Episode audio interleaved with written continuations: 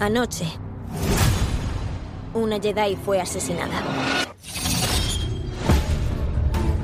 El 5 de junio por fin llega The Acolyte, la nueva serie de Star Wars, en exclusiva a Disney Plus. Volvemos a esta galaxia muy lejana, pero en esta ocasión al pasado remoto, porque acontece mucho antes de lo que vimos en la saga de los Skywalker. Una investigación sobre una impactante ola de crímenes enfrenta a un respetado maestro Jedi con una peligrosa guerrera de su pasado. A medida que van surgiendo más pistas, se adentran en un oscuro camino en el que fuerzas siniestras revelan que no todo es lo que parece. The Acolyte es una serie llena de misterio e intriga que se une a todas las series de Star Wars disponibles en exclusiva en Disney Plus como Andor, Ahsoka y The Mandalorian. No te pierdas The Acolyte a partir del 5 de junio en exclusiva en Disney Plus. Bienvenidos a Gran Angular, el programa de fuera de series donde analizamos cada semana un tema de la industria televisiva en profundidad. El 22 de septiembre de 1999, 20 añitos ya nos contemplan, se emitía en la NBC americana el primer episodio de The West Wing, o como aquí lo conoceríamos después, el ala oeste de la Casa Blanca. Durante siete temporadas conoceríamos los intríngulis del el lugar del mayor poder del mundo, con multitud de personajes, multitud de guiones, multitud de eh, tramas y sobre todo multitud de premios. Una serie de las clásicas de televisión de las que más hace y que ahora, cumpliendo este 20 aniversario, hemos decidido hablar un poquito sobre ella, recordarlo un poquito, eh, hacer un poquito de apología, por qué no decirlo, de la serie, para invitaros a todos aquellos que no la conocéis y que no la habéis visto en su momento, os unáis ahí a verla, y también conocer un poquito el legado, qué nos ha quedado 20 años después de su estreno del ala oeste de la Casa Blanca. Yo soy CJ Navas y para hablar de la gran obra de Aaron Sorkin, tengo conmigo en primer lugar a Maricho Lazabal. Maricho, ¿cómo estamos? Pues muy bien, encantada de volver a hablar del ala oeste, la verdad. Siempre encantada de hablar del ala oeste. Y para hablar de política que tenía que liar sí o sí a Jorge Navas. Jorge, ¿cómo estamos? ¿Qué tal? ¿Qué hay? Pues bien, aquí de vuelta a Bruselas ya, ya, ya tocaba. Vamos a hablar del ala oeste eh, un poquito primero de toda la evolución que tuvo, sus siete temporadas que yo creo que se pueden dividir claramente y así lo, habitualmente como se contempla en dos, tres partes. Yo creo que son más tres partes que dos partes que podéis tener. Las tres primeras temporadas, la cuarta y la quinta que son dos temporadas de cambio, las dos últimas temporadas en la que de repente surge una trama muy importante más allá de, la administración de Joshua Bartlett. Así que aviso para la brigada del spoiler que nos estén escuchando y para gente que no se haya acercado nunca al ala oeste, vamos a hablar de la serie los mínimos spoilers posibles, pero es muy complicado hablar de, cuál es la evolución y cuál es el legado si no decimos estos son los grandes bloques que ocurren en cada una de las grandes temporadas. Así que si no queréis spoilearos absolutamente nada, si cualquier tipo de, cosa eh, que podamos contaros os pueda molestar, vamos a hablar primero con decir por qué hay que ver a la oeste y os quedéis ahí, y luego podéis volverlo, porque luego comentaremos, como digo, sin spoilers, no vamos a revelar qué es lo que ocurre en cada episodio, ni las principales muertes si es que las hay, ni los principales accidentes, ni nada por el estilo, pero sí, evidentemente, que contaremos cosas que ocurren durante las siete temporadas.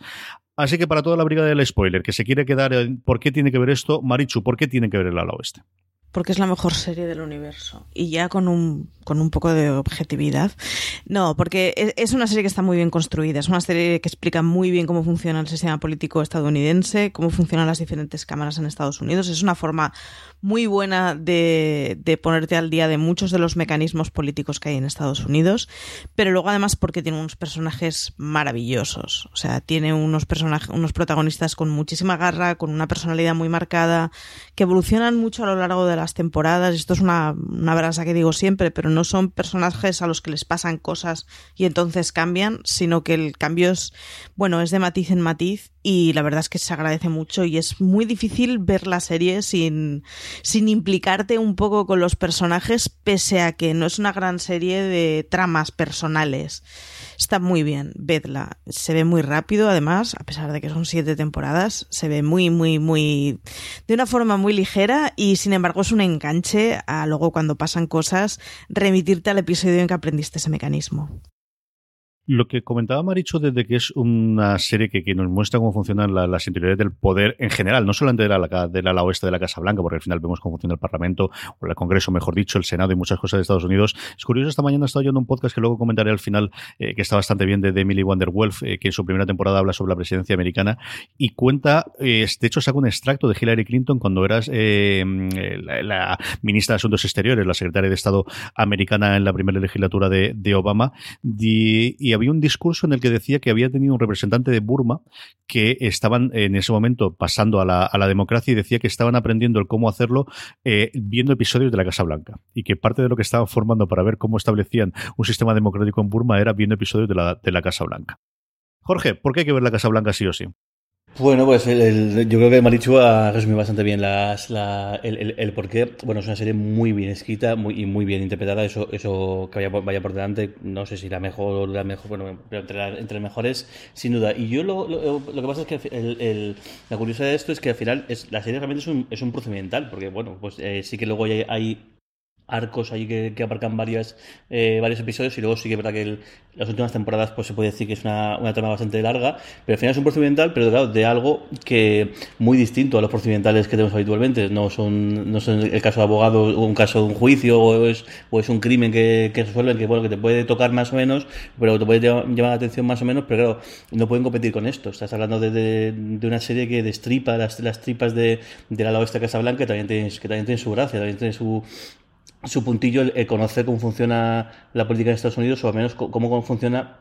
un sistema presidencialista y un sistema y, qué gente es la que está detrás de, de, ese tipo de toma de decisiones y los resortes que hay y demás. Es una serie muy, muy entretenida. Yo creo que es una, una serie que, que además que, yo creo que puede gustar a todo el mundo. Que, que quizá hoy en día que más estamos más ahí pegados a series un poco de, de segmento o, o, series un poco de, de, nicho, esto es una serie que yo creo que puede agradar a todo el mundo, que yo creo que puede interesar a todo el mundo y que está maravillosamente bien escrita y maravillosamente bien interpretada y dirigida.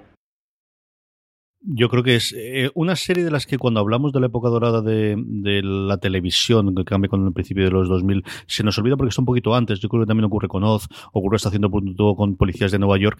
eh, que es una eh, mm, serie que se emitió en televisión en abierto, pero que tenía ya esas trazas que posteriormente vamos a ver en las grandes épocas. Y es una serie en la que admiro profundamente, y luego hablaremos de los problemas de Sorkin a partir de la cuarta temporada para mantener el ritmo, que fuese capaz de crear 22, 23 episodios por temporada, que es una verdadera animalada, combinando yo creo de forma magistral lo que comentaba eh, tanto Marichu como, como Jorge, dejando aparte un poquito las historias personales, pero el tener en todos y cada uno de los episodios la tradición televisiva hasta entonces de caso de la semana, y en este caso suele ser una crisis política, con esos arcos generales que van a ser mucho más eh, acusados en las últimas temporadas por, por, por, lo que van a llegar entre sí, pero que vamos a tener durante las primeras temporadas ya desde el principio, ¿no? Esos arcos de, de, qué está ocurriendo con la presidencia, qué está ocurriendo con algunos de los personajes. Yo creo que es de las mejores series que han podido hacer eso y que además es una serie que va a mutar, que va a cambiar muchísimo a lo largo de, de sus temporadas, algunas veces por, por eh, opiniones externas, como el cambio de la presidencia, de pasar de la presidencia de Clinton a la presidencia de Bush en principios de los, del 2000, cuando se está haciendo la segunda temporada del ala oeste, y otro caso por eh, temas internos, que es la salida de productores ejecutivos, o fundamentalmente del que al final es uno de los tres productores ejecutivos, pero desde luego es su creador, su factotum, que es Aaron Sorkin. Un Aaron Sorkin que venía de ser inicialmente un eh, persona que escribía teatro, que tuvo un éxito teatral bastante conocido, pero que después estalló absoluto y totalmente en su adaptación cinematográfica, como fue Algunos Hombres Buenos, que le de repente le, le mandó total y absolutamente el estrellato y que luego ha tenido muchísimos movimientos a lo largo de su carrera. Algunos Hombres Buenos, eh, con todo lo que nosotros recordamos, con ese Tom Cruise, con ese, bueno, resto del elenco, con Demi Moore, con Jack Nicholson, con ese discurso final, que ya no marcaba, Maricho, yo creo que un poquito de las cosas principales que vamos a esperar de Sorkin, que es esos diálogos rápidos, esos diálogos agudos y esos discursos grandilocuentes que de vez en cuando sus personajes van a poder emitir o van a poder eh, eh, dar eh, esos soliloquios que ninguna persona es capaz de hacer de una forma tan articulada como él dice sus personajes. Sí, y, además es que tiene una forma de escribir, siempre se, se, referencia luego al posterior discurso inicial de The Newsroom, pero es una forma como muy, bueno, muy vehemente de hablar con una cosa de los principios por delante y luego además por cierta confianza en cómo funciona los mecanismos del status quo para que al final acaben triunfando pese a las injusticias, ¿no? Y tiene, además, bueno, tiene momentos muy épicos, escenas muy épicas y discursos muy épicos, y yo creo que no hay nadie que nos recuerde a Jack Nicholson gritando el orden a usted del código rojo, pero es al final la, la caricatura y la muestra de, de, bueno, de toda una manera de hacer escenas que son de decir, ojalá el mundo funcionara así. Bueno, A Sorkin siempre le ha interesado cómo son las bambalinas de los mundos. Mariso hablaba de The Newsroom, que es la serie más reciente de la que haría, después de, ya prácticamente dedicarse al cine en los últimos 10 años prácticamente de, su producción audiovisual. Pero siempre le ha interesado el, cómo se hace la salchicha que dicen los americanos, ¿no? Cómo funciona detrás. Eso es lo que tenemos en The Newsroom, eso es lo que tenemos en el Al Oeste, y eso es lo que tenemos en su primera serie, que yo siempre reivindico, porque con sus más y sus menos se nota que es una primera serie, se nota que además, bueno, pues tuvo que pactar muchas cosas con la cadena, incluido eh, que la primera temporada se pusiesen risas enlatadas de fondo. Sports Night es una mm, serie que montaba las interioridades de una cadena, mm, más que una cadena de un programa deportivo nocturno, eh, muy similar a uno que se realizaba en SPN, que fue una revolución en Estados Unidos. Lo más parecido que tenemos aquí en España es un estudio estadio, para que nos, os, acostumbréis, pero teniendo en cuenta que no solamente teníamos fútbol, sino que tendríamos fútbol americano, teníamos baloncesto, teníamos béisbol, teníamos pues eso, funcionamiento a lo largo de, todo el año, pero ese es más o menos el emblema. Duró solamente dos temporadas en NBC, como os digo, de, de media hora de duración cada uno de ellas, pero ya se podían ver muchas de las cosas, incluido muchos de los actores que posteriormente se llevaría al ala oeste, ese funcionamiento que es donde aprendía. Sports Night se cancela después de dos temporadas. Eh, la leyenda y lo que yo le he oído a Sorkin decir en varias entrevistas y le he leído en varias de ellas, dice que tiene una reunión porque querían seguir trabajando con él, aunque aquello no había funcionado. Y en esa reunión en la que él lleva varios planteamientos, a los productores de la cadena no le gusta nada y él decide sacarse de la chistera algo que tenía pensado detrás, que era utilizar retazos de, eh, American Presidents o el presidente Miss Wade, que es como se conoció aquí la película en España. Esa película en la que ya tenemos un presidente de Estados Unidos buen hombre, encantador, en el que teníamos un Martin Sheen eh, haciendo de el jefe de gabinete del presidente y que en su, dice en alguna de las entrevistas, dice las malas lenguas, en su primera eh, boceto de guion tenía como 400 páginas porque quería contar muchas cosas más allá de la presidencia. Son de esos retazos, de esas ideas que él tuvo que desechar totalmente para el presidente Miss Wade, que se centró mucho más en la figura de Michael Douglas como presidente em, y esa relación con Annette Bening, con, con la actriz.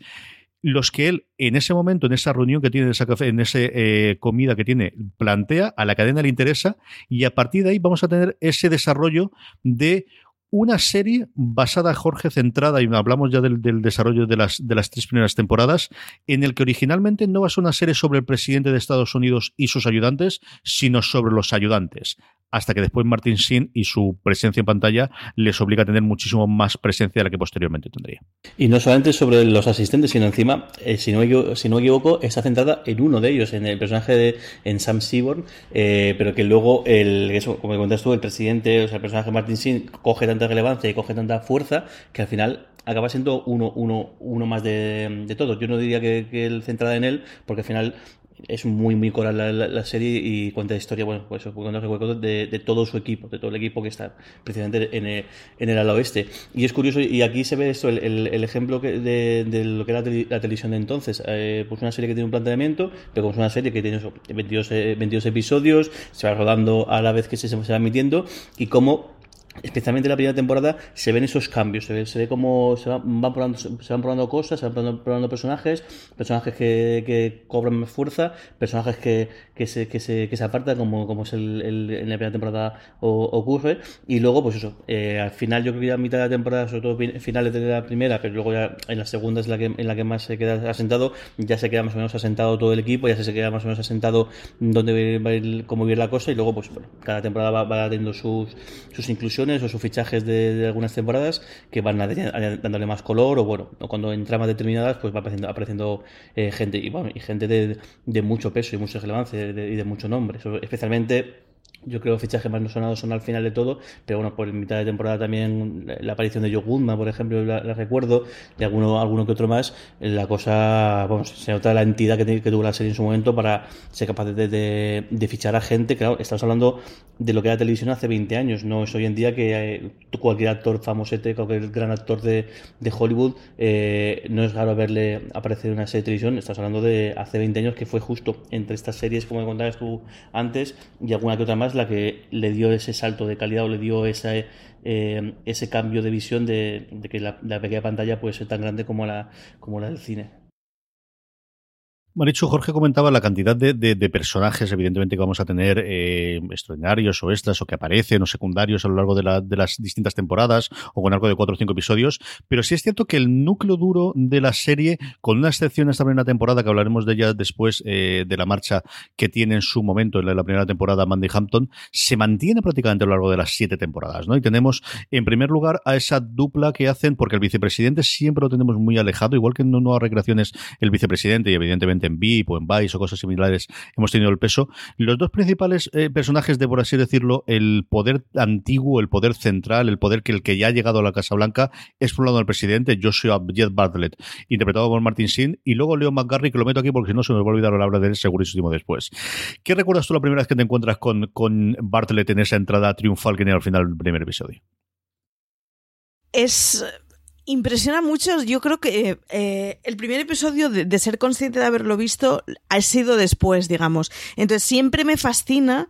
el cómo consiguen hacer un episodio que está protagonizado por el presidente sin necesidad de que el presidente salga en ningún sitio. Y además el primer episodio parte con una anécdota que es la que pone en movimiento a todo el mundo y que le sucede al presidente. Y es de esas cosas que es te engancha completamente. O sea, si ves el primer episodio y te gusta, esa serie te va a gustar. Porque el juego de la referencia indirecta la hacen muchísimo, la hacen constantemente. Y sin embargo, el cómo todos los personajes están relacionados entre sí por una cosa que no estás acabando de ver o que al final es más anecdótico que, que, que otro asunto. Y entonces está muy bien ver a un equipo trabajar conjuntamente sin necesidad de estar con aquella persona de la que están hablando. Y es una cosa que se repetirá a lo largo de toda la serie. Y es lo que hace que los temas centrales en los que tienen muchos de los episodios son importantes, pero sin embargo no es más que un accesorio para otras muchísimas cosas que se están enseñando. Y es lo que hace que la serie sea muy ágil y muy compleja y además terriblemente entretenida. Esa, esa aparición final de Martin Sheen en el primer episodio, en el de, bien, ya ha llegado el jefe, ¿qué más? Es, es, glorioso. Yo, es uno de esos primeros episodios a mí que lo, he visto muchísimas, muchísimas veces y me sigue enganchando cada vez que lo veo. Yo es uno de esos pilotos que hace, no recuerdo si hemos hecho el top de pilotos o si lo hicimos en su momento y ahora hay que revitalizarlo, pero que cada vez que hablo del ala oeste me acuerdo y digo, che, qué bueno era el piloto. Y mira que hay cosas que ahora, por ejemplo, de POTUS de inicialmente que ya no nos sorprendería como me sorprendió la primera vez que lo vi y ya es una, yo creo que un acrónimo que a día de hoy está mucho más en uso o estamos más acostumbrados a haberlo visto en audiovisual, pero yo era la primera vez que lo conocía y los americanos también. O sea, yo lo he leído de recepciones en su momento y era en, Estados Unidos y ese acrónimo para el presidente de los Estados Unidos que se utiliza no era una cosa de, dominio público. Y qué bien construido que está el piloto, Jorge, cuando hablamos de grandes pilotos que hemos tenido la historia, este desde luego es uno de los que hay allí. Sí, sí luego lo llamaste eso, lo que contaba Marichu, es que es un episodio que si, si te entra este episodio, si te gusta, es que te, va a gustar el, el, resto de la, de la, serie sin duda, porque yo creo que eh, muestra muy bien todas sus cartas, muestra muy bien todas su, todas sus bazas y los puntos fuertes, lo, o sea, le saca jugo a cada uno de los personajes, o te presenta cómo va a ir la, cosa y sobre todo la coralidad y lo y lo tremendamente eh, curioso que es ver eso, cada una de las figuras, como, cada uno como, como su, su microuniverso y además es muy llamativo. Yo creo que es la primera vez que se ve con, este realismo lo que ocurre ahí, lo que ocurre en, ese sector de la Casa Blanca, que es el sector de la gente que trabaja directamente para el, para el presidente. Para mí, yo creo que cuando, cuando lo vi fue todo, todo un shock ver cómo, cómo son las, eso, cómo funciona exactamente eso, cómo son las, las las, las entrañas, pues lo que comentabas antes, en, el caso de Sport Night, pues más o menos te puedes imaginar porque sí que sí que es más es más frecuente o más conocido pues ver cómo, cómo es un estudio de televisión o cómo es un cómo es un programa por, por, por dentro, pero claro, estás hablando de, de, pues, uno de esos sitios que a todo el mundo nos, nos, nos, nos gusta cotillar y nos, y nos, y nos un montón que, pues, que ni más ni menos que, que, la, que la Casa Blanca. Marichu, Jorge comentaba previamente cómo la, serie se planteaba inicialmente eh, siguiendo a Sam Seaborn, que era el personaje que, hacía Rob Love, junto con Rob Love, que al final era uno de los, bueno, de los dos mm, guionistas de alguna forma o escritores de discursos que vamos a tener en la Casa Blanca. Tenemos otros dos personajes que al final son el trío calavera que normalmente van a estar en todos los fregados, en todas las movidas, en mayor o menor medida, hasta cierto punto de que yo creo que muchas veces las funciones de cada uno se van confundiendo a lo largo de la serie y, al final hacen un poquito de todo para estar. Que son Toby Sigler, interpretado por Richard Schiff, el mayor de los tres, y luego el personaje que quizás es el que más preponderancia coge posteriormente a lo largo de la serie, por la relación que tendrá con Jenna, por cosas que lo van ocurriendo a lo largo de las temporadas, que es ese Josh Lyman interpretado por Bradley Whitford. ¿Qué te parece el trío Calavera y, la evolución que tiene a lo largo de estas tres primeras temporadas, Maricho? El trío Calavera es, muy fácil que enamore, porque además tienen tres comportamientos que son muy complementarios entre sí. O sea, Josh Lyman es, bueno, es un tipo con demasiado ego en ocasiones, con mucha cabeza, no mucha cabeza, él en algún momento lo explica, ¿no? yo no era especialmente inteligente, con lo cual he tenido que trabajar muchísimo para llegar a donde estoy, ¿no? Y entonces es el aplicadito de picar piedra, picar piedra, que ha llegado a un buen sitio y tiene el ego engordado, pero que sin embargo constantemente le dan collejas de por todos lados, desde su ayudante a Toby, que es mm, completamente opuesto, es un tío que es muy currante, pero es el típico tío que tiene que haber sido brillante absolutamente todas su vida. Y Toby es un tío huraño y es oscurito y tiene un cinismo permanente en la forma de funcionar que hace que sea muy divertido, entre otras cosas porque su ayudante Sam, que es, es todo lo contrario, es como un enamorado del universo, es, es una cosa muy inocente y muy joven comparativamente. Y luego está CJ, que es, que es la diosa de todos estos, para que engañarnos, es la jefa de prensa y, es un contrapunto femenino con una feminidad muy distinta a la habitual, a la que estábamos acostumbrados a que nos describieran en las series. Es una tía con un carácter muy fuerte, pero es muy dulce, ejerce de madre gallina con todos ellos sin necesidad de ser una mujer cursi, tiene una cabeza que alucinas y sobre todo tiene una mano izquierda para manejar absolutamente cualquier tipo de, de, conflicto que haya a su alrededor, que bueno, que es lo que le hace ser tan competente entre la prensa. Son una joya. Y además, yo creo, yo diría, yo diría que eh, es curioso. por un lado, yo diría que, que Toby es un poco el realista, porque es el, es el, es el más mayor de ellos, es el que más eh, curtido está. Y de hecho, si no recuerdo mal, eh, su exmujer, en, el personaje de su exmujer es una congresista, es decir, que, que conoce lo que es la política, conoce lo que, lo que es ser representante político. Es decir, sabe, y entonces entiende los, eh, la, lo que cuesta o, cómo se tiene que llegar a algo. Y sin embargo, Josh es el idealista. Él es, el, es un tío, bueno, además, debemos comentar un poco el, sesgo tremendamente. en Estados Unidos dirían, dirían liberal, porque es la acepción que tienen ellos para la gente, pues que es un, poco idea de, izquierda. En este caso, nosotros diríamos, pues eso, es un presidente demócrata, con gente bastante, con izquierdas bastante, bastante progresistas, y yo soy un poco el idealista. Él es el que quiere realmente cambiar las cosas, quiere realmente hacer cosas tal, pero pasa es que como no es un político como tal, es decir, y además él, está es, miembro del staff, pero no entiende eh, que hacer, hacer X cosas no es decir, no solamente voluntad política, sino que a veces pues, hay que alcanzar consensos, hay que alcanzar acuerdos y hay que seguir una serie de protocolos, que eso Sam sí que lo entiende un poquito, un poquito más, de hecho, luego eh, Sam, su, el su personaje, por eso decide iniciar una, carrera eh, política como, como representante público, y luego CJ, sobre todo, es la que, la que tiene que aguantar las cagadas muchas veces de de estos tres, especialmente la, de Josh, porque Josh no entiende eh, que las cosas que se hacen pueden tener su pueden tener sus problemas o pueden tener sus acciones o pueden tener su, em, sus consecuencias y es CJ la que tiene que dar la cara por ellos porque es ella quien tiene que, responder y escudar y, un poco pues eh, pelear con la, con la prensa para que no la cosa no se, vaya de madre. Y creo que eso, es el planteamiento inicial y Josh sí que luego empieza a modular un poquito y empieza a entender un poquito el que no la cosa no es decidirlo y ya está, sino que hay que llegar a muchos consensos, hay mucha gente a la que contentar, hay mucha gente a la que hay que saber cómo, cómo, cómo ganártela y eso bueno, pues poco a poco lo va aprendiendo con el, con el, con el, con el tiempo. Anoche, una Jedi fue asesinada. El 5 de junio por fin llega The Acolyte, la nueva serie de Star Wars, en exclusiva a Disney Plus. Volvemos a esta galaxia muy lejana, pero en esta ocasión al pasado remoto, porque acontece mucho antes de lo que vimos en la saga de los Skywalker. Una investigación sobre una impactante ola de crímenes enfrenta a un respetado maestro Jedi con una peligrosa guerrera de su pasado. A medida que van surgiendo más pistas, se adentran en un oscuro camino en el que fuerzas siniestras revelan que no todo es lo que parece. The Acolyte es una serie llena de misterio e intriga que se une a todas las series de Star Wars disponibles en exclusiva en Disney Plus como Andor, Ashoka y The Mandalorian. No te pierdas The Acolyte a partir del 5 de junio en exclusiva en Disney Plus. Junto con estos, al final el núcleo duro, los cuatro personajes que hemos comentado, ¿no? De, de, tanto Sansi Burton, Sigreson, Simon y la secretaria de prensa J. Craig, que es Alison Janney, de la que hablaremos después de la cantidad de premios que ganó gracias a su interpretación de CJ, que es mi personaje favorito con diferencia de la serie, no solamente por el nombre, también, porque te puedo decir yo que no ayuda. Tenemos una serie de, de más personajes, eh, no secundarios, pero también principales, pero que están quizás un poquito más alejados del, del, de ese núcleo duro de las decisiones, ¿no? Y que de alguna forma nos hacen entrar de, otra parte de, cómo afectan las decisiones que tienen en paralelo. Ahí tenemos a un jovencísimo Dulo Hill haciendo de Charlie Young, que es el asistente especial para el presidente, desde quien le lleva el café a quien le tenga de confidencia, y luego va a tener una relación con, con Zoe Blarley, con la, una de las hijas que tiene eh, Joshua, que tiene, que tiene Martin Sheen, que tiene el personaje de Martin Sheen, interpretada por una jovencísima Elizabeth Moss, que ya apuntaba maneras desde entonces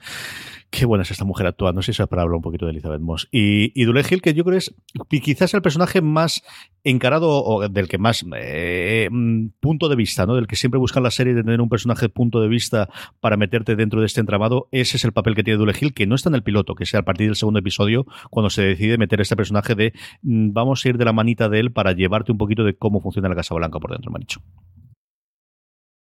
cómo funciona la Casa Blanca, cómo funciona la relación del presidente y luego hay una cosa muy importante y es que Charlie Young es un tipo de barrio, hijo de una policía muerta en servicio y no es ningún spoiler, esto ya es uno de los prerequisitos. Eh, que da la perspectiva del tío de calle, porque al final eh, la gran mayoría de la gente que funciona en el staff del ala oeste de, de Martin Sheen, pues, pues es gente que viene de un poder adquisitivo alto, en el que hay, hay, una escena, una anécdota muy graciosa con la hija de una de ellas que es maestra de escuela pública y es defensora de la escuela pública, pero que jamás ha estudiado en la escuela pública. Pues al final el contrapunto y el, ataque de realismo suele venir muchas veces de Charlie Young, de esta está muy bien, pero la gente quiere respuestas mmm, pragmáticas, concretas y además que hables de, cosas tangibles porque la gente al final te va a preguntar cuánto vale un litro de leche es un contrapunto muy bueno, es un papel muy bueno, el que además eh, acabe haciendo en las primeras temporadas haga de, de novio de la hija del presidente, da un tipo de, de relación muy distinta a la relación con el presidente y, al tipo de comentarios que hace él, que, le dan mucho acercamiento y mucho realismo. Es un tipo que le tiene una admiración ciega a su jefe, pero que sin embargo puede tener la confianza como para hacerle ciertas bromas y ciertos ciertos chistecitos que aparte de su secretaria de toda la vida Dolores Landingham no se permite hacer absolutamente nadie con él, ¿no? Es un personaje muy bueno y en general en el ala oeste está muy bien porque los ayudantes, secretarios, es, esos mmm, papeles de menos peso, digamos, eh, en cuanto a poder, hacen un contrapunto muy importante y sobre todo no nos pierden de vista que sus jefes eran muy competentes, pero esos jefes sin esas secretarias estarían completamente perdidos. No iban a saber ni siquiera coger el teléfono. Ahí tendremos sobre todo a Donna Moss, que es la que más papel va a tener a partir de la segunda o tercera temporada, eh, interpretada por Janelle Moloney, y la relación que tiene con Josh Lyman a lo largo de toda la serie. Y luego otro que también tiene mucha importancia a lo largo de la serie, Jorge, que coge, que es eh, la primera dama, Abby Bartlett, interpretado por una, una Stoker Channing, de la que todos la recordamos de su personaje de Rizzo en Gris, que desde luego en Estados Unidos lo conocerían, pero yo, para mí, había desaparecido totalmente, y que eh, tiene también una entrada triunfal al finales de la primera temporada y que cogerá muchísimo papel también a partir de la segunda. Sí, además es el, eso, aparece muy con, con cuentagotas, pero la es que sus apariciones son siempre eh, muy, muy, muy interesantes y le dan bastante, bastante empaque. Y también las escenas esas un poco de, de que empieza a ver después con el presidente están muy bien. El, el, también como una cosa es lo que deciden los, los, lo, pues el equipo, los jefes y demás, pero que luego al final también el presidente, a la persona que realmente escucha, a la persona que realmente aconseja y en el último momento es alguna que decisión, la persona que, con la que se deja guiar es precisamente su, su, su esposa. Y, y, claro, y no, por, y no por capricho, sino porque realmente la, esposa sabe muy bien de lo que habla, sabe muy bien lo que habla y le da un punto de vista un poco distinto al, al que el presidente tiene en su día a día dentro del ala oeste. Junto con todos ellos teníamos el personaje de Mandy Hampton. Eh, me ha dicho, yo es la primera vez que recuerdo un personaje, y mira que he visto yo creo tres veces la serie completa, del peso que tiene inicialmente, que parece que tiene, y luego cómo poco a poco se van olvidando el propio Alon Sorkin. Dicen que eh, no sabían encontrarle encaje. La personaje era, bueno, pues tenía sobre todo relación porque había sido una antigua novia de Sam Seaborn. Ella funcionaba como, eh, bueno, como, el, de, perdóname, de Josh Lyman, que me de yo. Antigua novia de Josh Lyman, tiene cierta relación inicialmente. La contratan como eh, especialista externa sobre medios de comunicación y poco a poco, poco a poco se va diluyendo y va desapareciendo de la serie de la forma más extraña que yo he visto en ninguna serie de televisión. Sí, de hecho, eh, nosotros eh, la Oeste la solemos ver más o menos una vez al año en casa y estamos prácticamente en bucle viéndola. Y siempre hacemos apuestas de, este era el último episodio en que salía, ¿verdad? Porque no llegan a decir que no va a aparecer más. O sea, simplemente deja de aparecer y entonces, mm, bueno, pues un buen día te acuerdas de, oye, esa chiquita dónde estaba no acababa de funcionar y de hecho es el personaje que está menos vinculado con el equipo por, por, por, histórico personal, por carácter, por... Y sí que es verdad que es una figura que no acaba de ser muy natural y en un momento en el que incluso la perspectiva que nos dan de CJ Craig, que es la que es, maneja con la prensa, lo hacen desde un punto de vista muy desde control interno, al final que te hablen alguien que hable de, bueno, de cómo tienen que funcionar las comunicaciones de crisis y la comunicación de cara más a relaciones públicas, pues bueno, no acaba de dar juego y, ya ves, es un personaje que, que, yo de hecho, o sea, no tengo nada en contra de la actriz, Dios me libre, pero mmm, suelo agradecer cuando, cuando no aparece en las la primera temporada, porque es que realmente no tiene un sitio natural. Háblame un poquito de Leo, Jorge, que yo sé que tiene ganas. pues, hombre, Leo es, es, también otro, eh, junto, decíamos antes el trío eh, Calavera, el, además de CJ Greg, quien más les padece es presidente Leo, Leo que es el, es el, el jefe de, personal de la, Casa Blanca, que bueno, que dicho el nombre así tal cual, parece que no es muy importante, pero bueno, pues es la figura directamente la mano derecha realmente de, del, del presidente y es también el que un poco la puerta de entrada, literalmente, de hecho, al, al, despacho oval y es la persona que actúa un poco como, tanto de cara, es el, es el jefe de todos estos personajes, como también es un poco la persona con la que el presidente delega de cara, de cara a los a lo que, a lo que son cargos públicos, a lo que son congresistas y demás. Es un poco la, la, persona que tiene que hacer de filtro eh, de todo esto. Y yo creo que son eh, es el, tanto el, el, el, casting, yo creo que es, es, es, perfecto. El papel que hace de John Spencer como lo bien que lo hace. Y un personaje que, que se coge muchísimo cariño. Además, luego, como se va descubriendo algunas de sus particularidades, el, como hemos dicho, intentado hacer, no hacer muchos spoilers, no vamos a comentarlo. Creo que es un personaje de que de los más entrañables y de los que mayor responsabilidad tiene y de los que el que se come los mayores marrones de, de toda la serie posiblemente porque el CJ es la que tiene que dar la cara ante la prensa pero el que tiene que dar la cara ante el partido el que tiene que dar la cara muchas veces el que tiene que, que salvarles el culo a, a, a, muchos personajes es, es él. Y bueno es un, a mí yo creo que de, de mis favoritos de, de toda la serie es el personaje del jefe de gabinete que aquí en España siempre ha existido en la Moncloa, pero que yo creo que fuera de, la gente que le gusta mucho friki la política, quizás ahora con David Redondo con todo el movimiento que ha habido con Pedro Sánchez, quizás es el personaje que más ha conocido. Iván San Iván Redondo, quizás es el, que más ha, el primero, ¿no? Que le ha dado un poquito de peso. Andar también lo tuvo en su momento, yo recuerdo algún momento, pero quizás es el de la voz pública de ser conocido en la calle, quizás es el primero que tienes de estrella, ¿no? Y en Estados Unidos sí que hay una gran tradición de, que tiene, pues eso, el peso de, del ser el, el que de alguna forma lleva la agenda del presidente y el que lleva el día a día y el, que toma, no las decisiones evidentemente, pero sí la decisión de, quién puede tener acceso a quien toma las decisiones.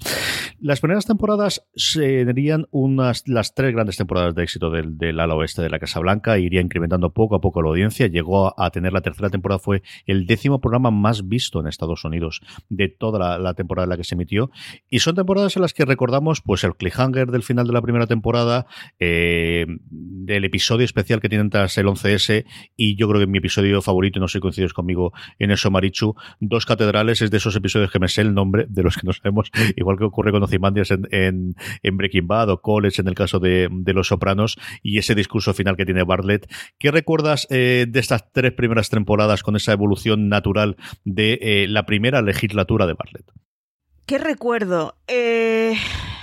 yo creo que que, que, que, la serie es muy potente. Es que es muy difícil resumirla y es, es muy difícil además el argumento de que va el ala oeste casi siempre es muy relevante, pese a que te explique muchos mecanismos y luego remitas a ellos. Y las tres primeras son especialmente brillantes el guion es alucinante. Hay muchos episodios que, que, que, yo los recuerdo por el título y que te llevan a cuál es el motivo de la serie. Y sin embargo, o sea, cuál es el motivo del capítulo. Y sin embargo, luego cuando piensas en ella, lo que te queda es un empaque muy, muy, muy homogéneo y una forma muy coordinada de funcionar y una forma muy respetuosa con el espectador de funcionar. Hay muy pocos capítulos que sean prescindibles, hay muy pocas escenas que sobren hay mm, es, es, es, un peso increíble y al final es, es un equipo trabajando a la vez, haciendo las mismas cosas todos los días en el mismo lugar es una cosa muy coordinada y que funciona muy bien. Y las tres primeras temporadas son especialmente así, porque luego, bueno, pues la serie tiene, mm, no sé si la obligación o la necesidad de, de, ir modificando cosas y de ir como evolucionando en grandes paquetes, pero las primeras tres temporadas es esa cosa de no pasa nada y pasa de todo, que hace que realmente es que te las ventiles sin ni siquiera pensar. Y luego dos catedrales, que es el final de la segunda temporada, no haremos ningún spoiler, pero la última vez que vi ese episodio, solo digo que la escena final la, mm, la grabé en Instagram en plan, Dios mío, compartid conmigo, estoy viendo este gran momento honestamente creo que es la mejor escena de final de temporada que se ha hecho o que yo he visto jamás. El pulso, la música, eh, el mismo contenido que te tiene atrapado por saber qué es lo que está sucediendo, la interpretación, todo. O sea,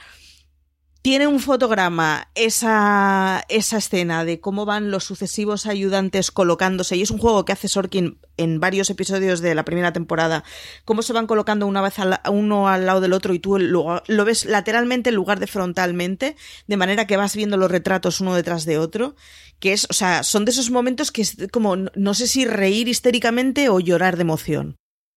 Es una serie que tiene grandísimos finales de temporada, algunos con cliffhanger, otros con menos cliffhanger o con más momentos, pero que tiene grandísimos, especialmente en las primeras, en las primeras temporadas, y que va a seguir, sobre todo en estas tres, eh, eh, bueno, pues eh, ellos yo creo que no esperaban que hubiese el cambio, de, evidentemente, de demócrata a republicano cuando construyen la serie con un cariz tan marcado, que no, a veces sí que ocurre en las series americanas, en otras no tanto, en la que te digan directamente del partido del que es, pero sí que van a, a asemejar muchos de los guiones de esas tres primeras temporadas, cosas que están ocurriendo cambiando los tonos, cambiando los nombres, evidentemente, pero sí que vamos a tener historias de secuestro, vamos a tener historias de terrorismo, evidentemente, marcadísimas por el 11S, que ocurriría antes del estreno de la segunda temporada. De hecho, la segunda temporada se estrena una semana y pico después, precisamente por eso, con un episodio hecho a prisas y corriendo, eh, que se emitiría un mes después, eh, hablando un poquito de, de, cómo eh, sobreponerse al 11S. Y tendremos tres temporadas, Jorge, de la que tú recuerdas algún momento que quieras destacar alguna cosa antes de que vayamos a, a, lo que ocurre en las temporadas 4 y 5. Yo creo que hay un montón de momentos y un montón de episodios y, luego sobre el, el, cómo mezclas hay personajes que, hay episodios que son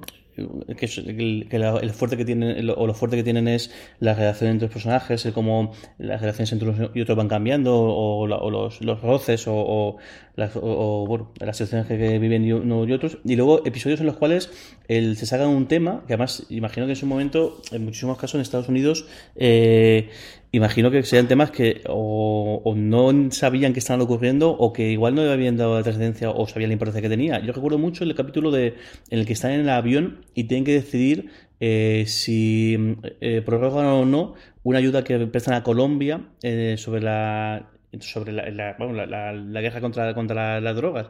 Y, mm, y, es muy curioso porque te explica un tema que imagino que no sea, o sea, la gente sí conocía lo que, en fin, el problema que había con la droga, el, tema de los narcos y demás, pero el trasfondo que tenía, la cantidad de dinero que se invertía y, es, y que realmente no sabían exactamente ese dinero si está teniendo un buen uso no un buen uso o está teniendo algún tipo de, de acierto o no. Y ese tipo de capítulos a mí me gustaba mucho, me gustan mucho por por eso, por explicarte algo que, que, no conoces. Y luego, una cosa que quizá no hemos comentado y que habría que tratar es lo bien que, trata, eh, aparte de, la temática y de, los diálogos y de, y de, la, eso, de lo interesante que, son, es el, el, uso que hacen del humor. El cómo eh, hay algunos personajes hay escenas bastante, bastante divertidas. El cómo consiguen encajar bien el humor. Y además, hay algunos personajes que tienen más guiños que otros o tienen más cosas que otros. Pero creo que es de las series que mejor, al final es un drama, que mejor es capaz de encajar dejar eh, momentos o, guiños o, o, situaciones cómicas de las que, de las que he podido ver.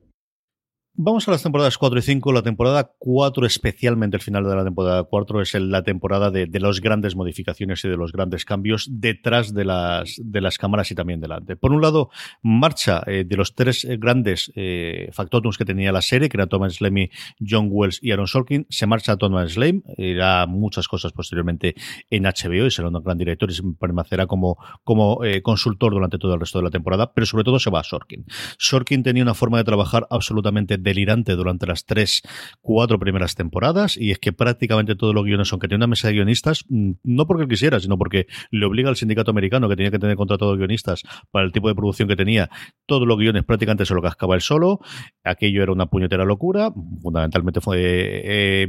que le permitía el consumo de drogas, como lo ha reconocido y tuvo después que ir a, a rehabilitación posteriormente de la cuarta temporada, con lo cual Sorkin se marcha, Thomas Lemmy se queda, John Wells, que era, bueno, pues eh, quizás es la persona en la que pone NBC originalmente para poner un poquito de dirección, había sido el creador de Urgencias, era la persona que más tiempo y más experiencia tenía como productor en Hollywood y yo creo que de alguna forma lo ponen para supervisar el primer proyecto, ¿no? De, de, el segundo después de, de, de Sports Night, pero es el primer proyecto dramático que iba a tener Alon Sorkin y junto con él también se marcha un Rob Love que como comentábamos previamente iba a ser el, gran eh, protagonista de, una serie que luego se demuestra mucho más coral. Yo he leído de todo, por un lado es precisamente por esta pérdida de importancia que tiene el personaje, por otra, y me lo creo mucho más también, o combinación como ella, porque no le quieren pagar lo mismo que le pagan a Martin Sin, y luego dice que él está a esos niveles, que es una cosa que siempre hace él y yo le admiro muchísimo por ello. Y de alguna forma se incorporan, pues Joshua Malina en mitad de la cuarta temporada, que ya había estado con Sorkin en Sports Night,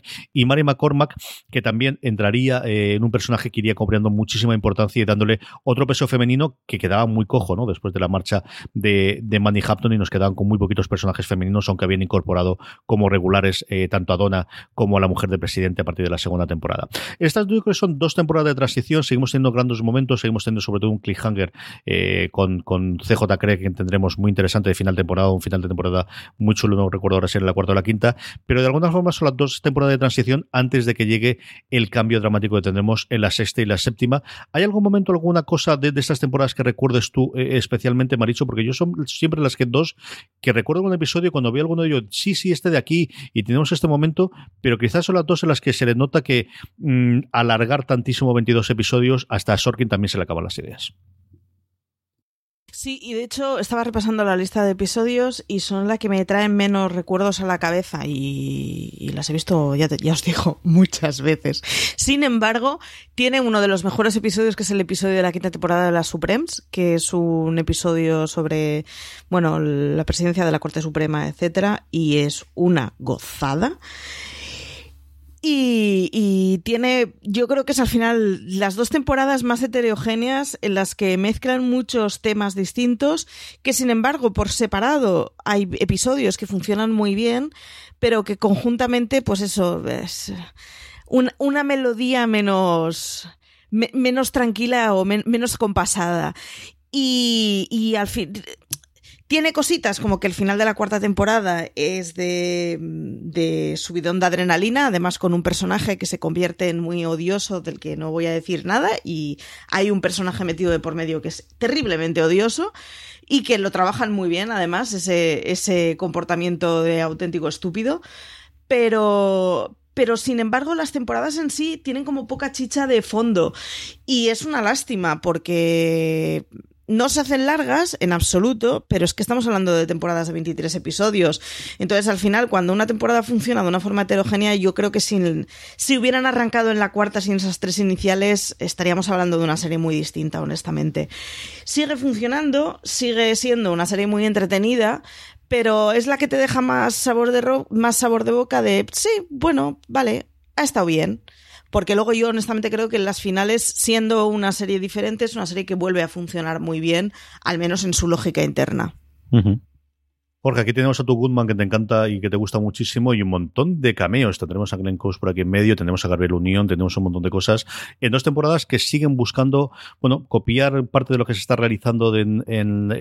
ese momento en, eh, en la vida real y con algún momento importante, pero quizás no es ninguno de los grandes episodios que recordemos de, del ala oeste de la Casa Blanca. Sí, tal cual. Yo creo que es que son episodios un poco más de. Bueno, pasa que, claro, también el, hablando de episodios más de transición, episodios menos reseñables, pero aún así episodios mm, sobresalientes. Y yo creo que al final es parte del, del, del, pues de, todo el ensamblado de, la serie y que bueno, que sin ser, sin tener esos grandes arcos o tener esos, grandes momentazos como comentamos antes, como ocurre en la primera la segunda temporada, pues estamos hablando de televisión de, muchos de muchos quilates y bueno, y sobre todo el, yo creo que el reflejo es el reflejo de que, de que tanta gente famosa y tanta gente de, de, de, de se quisiera acercar a la serie o esta llamada de, de Sorkin o, del resto a hacer esos pequeños cameos eh, respondieran, debía ser por algo. Yo creo que, que estás hablando. Yo creo del momento de, asentamiento de la serie y bueno pues quizá no tan tan momentos tan, tan reseñables pero con historias y con y con esos pequeños arcos muy muy interesantes y, bueno que, que, seguro que, el revisionar o sea no son, no, son estos estos estos episodios o estas eh, esta temporada de que cuando hacemos algún tipo de revisionamiento saltamos sino que bueno pues se disfrutan se disfrutan igual aunque no tengan tanta tensión o, no caben en, momentos, en, esos subidones como, como sí que pasa en otro momento de la, de la serie yo no tengo cariño a un episodio de la cuarta temporada, más allá de los finales y eh, de lo que ocurre con el personaje de John Goodman, que a mí me gusta muchísimo, que es el largo adiós, que es el episodio eh, decimotercero de la cuarta temporada, que es cuando CJ vuelve a, casa y habla con su padre, y es un episodio Sí, Toby, bueno, tiene momentos de, de, alivio cómico, Toby intentando hacer las funciones de CJ como secretario de prensa siendo un puñetero desastre, como todos podemos imaginar, pero se centra sobre todo en el personaje de ella volviendo a casa en Ohio y es, un personaje, es un episodio diferente, ¿no? De los que te permite hacer una serie cuando ya lleva cuatro temporadas y centrado solo en un, personaje que no es lo habitual en, el ala oeste, que normalmente siempre tenemos a casi todos eh, atando, y yo recuerdo muy, muy, eh, es uno de los episodios de los dos o tres que están centrados en CJ que con más cariño recuerdo de ello. A partir de aquí yo lo, tendremos. Yo lo salto en casa, ¿eh? Sí, digo, yo soy el único episodio que lo salto. Me rompe el alma. No es que no me guste, me genera una angustia, o sea, me, da una angustia. Y no, no, es el único episodio que en casa saltamos. No, no puedo con él, no puedo con él. Pero, pero no puedo con él porque es muy emocionante, es muy duro, hmm. es muy bonito, pero es muy duro. y ya te digo, a mí me, me genera demasiada angustia. Pero es magnífico, ¿eh? A partir de aquí, las dos últimas temporadas, lo que tenemos es dos series en una. Tenemos el ala oeste de la Casa Blanca con eh, una eh, administración Bartlett, convencido lo que los americanos llaman eh, lame duck, que aquí ya hemos empezado a traducir como pato cojo y ya lo empezado a utilizar. Pedrejoto, sobre todo, yo recuerdo de, leérselo en varios artículos en, los finales de, la primera legislatura de Mariano Rajoy, en el cual se ve que todo el mundo está buscando qué va a hacer a partir de aquí. Hemos estado ocho años trabajando en la Casa Blanca, pero por las reglas nuestras no puede haber más legislaturas, así que necesitamos qué podemos hacer después y dónde me coloco. Y si me quedo aquí esta última hora o apuesto o, por este trabajo en una de las eh, candidatos incipientes a la Casa Blanca y por otro lado evidentemente la carrera presidencial con los nuevos eh, candidatos que vamos a tener, tanto demócrata como republicano, nos vamos a centrar mucho más en la figura demócrata y vamos a llevar al personaje latino de Jimmy Smith como el, eh, el que mm, de alguna forma vamos a seguir como el candidato demócrata eh, Matt Santos. Y por otro lado, y yo creo es el otro personaje favorito mío de la serie, y mira que es complicado, que es ese republicano que yo creo que también tiene pega de, todo lo que los izquierdistas querrían ver en un candidato republicano, que es el personaje L.S. Aaron Binick, interpretado por Ana Aldan. Eh, Maricho. Qué papelón. Yo, es, es, una de esas elecciones en las que dices, yo sé que aquí tenemos que ir con los demócratas, pero ostras, lo que me están gustando los republicanos. Y es que es Alan Alda, o sea, es una pasada el papel que hace, es, es una pasada el papel que le dan, pero es que él es increíble, o sea, es una interpretación espectacular, además se le ve muy bien, pues como al final es un tío católico tradicional, pero, pero, pero bueno, pero no está de acuerdo con ciertas vertientes de su partido, y entonces se le ve en una negociación constante de, bueno, no perdamos los papeles y no perdamos los códigos éticos, juguemos limpiamente. Y es que es Alan Alda, es que, es que claro, es que es, es uno de esos momentos que es como me gustaría haber visto la cara B, digamos, de las sextas y las séptimas temporadas, que están básicamente protagonizadas por el Partido Demócrata, porque ya es lo que, de lo que va la serie, eh, me hubiera gustado ver la serie paralela en lo mismo, pero una serie centrada en Alan, en en el que, bueno, pues el Partido Demócrata entrara y saliera en su, e, e, en su círculo, ¿no? Pero no fuera el protagonista porque es un gustazo. Así como en el resto de serie, cuando hay contrincantes, sean del propio partido o de otros, siempre juegan un poco a deslucido. O sea, al final es contra Martin Sheen, nadie puede competir porque Martin Sheen siempre es mejor, es más listo, es más gracioso y es más de todo. En las últimas temporadas juegan a no, a poner delante a un tipo que es increíblemente competente y que, que bueno, que es del Partido Republicano, pero, pero es un gustazo verle y se agradece muchísimo que pusieran a su lado a un peso pesado. En parte porque el candidato demócrata que hay yo, me despierta mucha simpatía, pero, pero claro, comparándolo con Jet Barlett, que Jet Barlett es, pues, es un presidente de Estados Unidos que es un premio Nobel en economías, ¿qué, ¿qué quieres? O sea, ¿cómo vas a jugar más fuerte que él?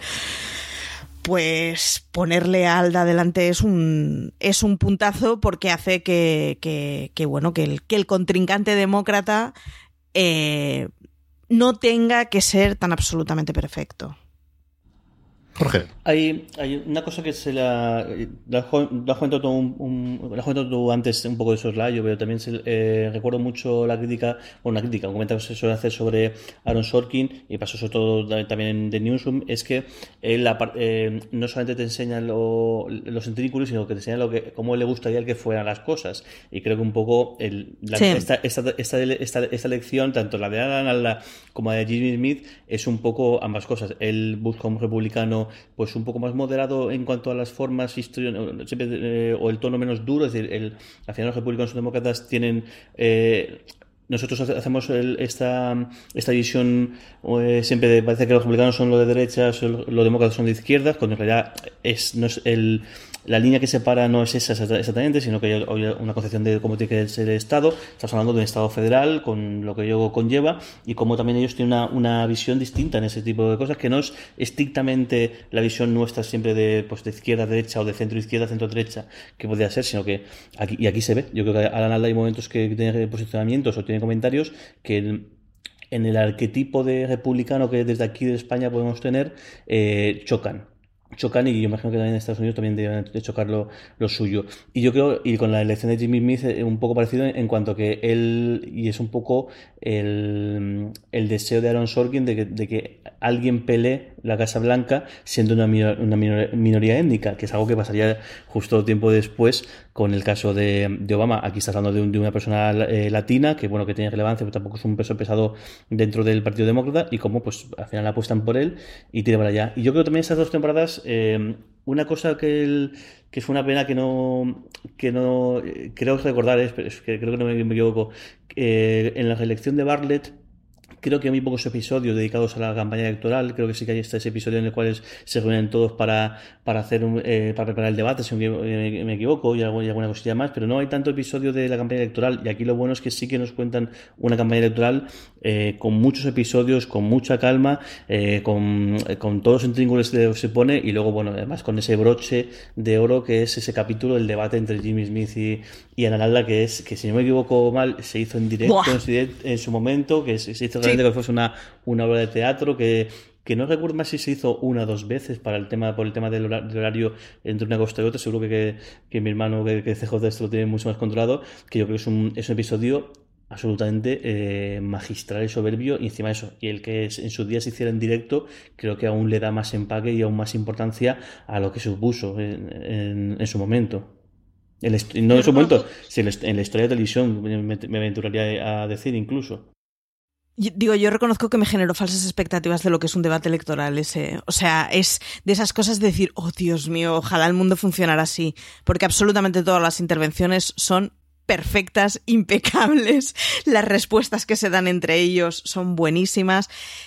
cómo nos cuentan cómo se llega a ese debate es muy bueno. En general está muy bien. Y una cosa que apuntabas es eh, sobre el candidato republicano Alda uh, como el que querríamos. Es un juego que lo hace repetidamente porque Matthew Perry sale también como personaje republicano con un papel, bueno, pues muy bonito. Emily Procter, que luego la veríamos haciendo de costillitas en CSI Miami,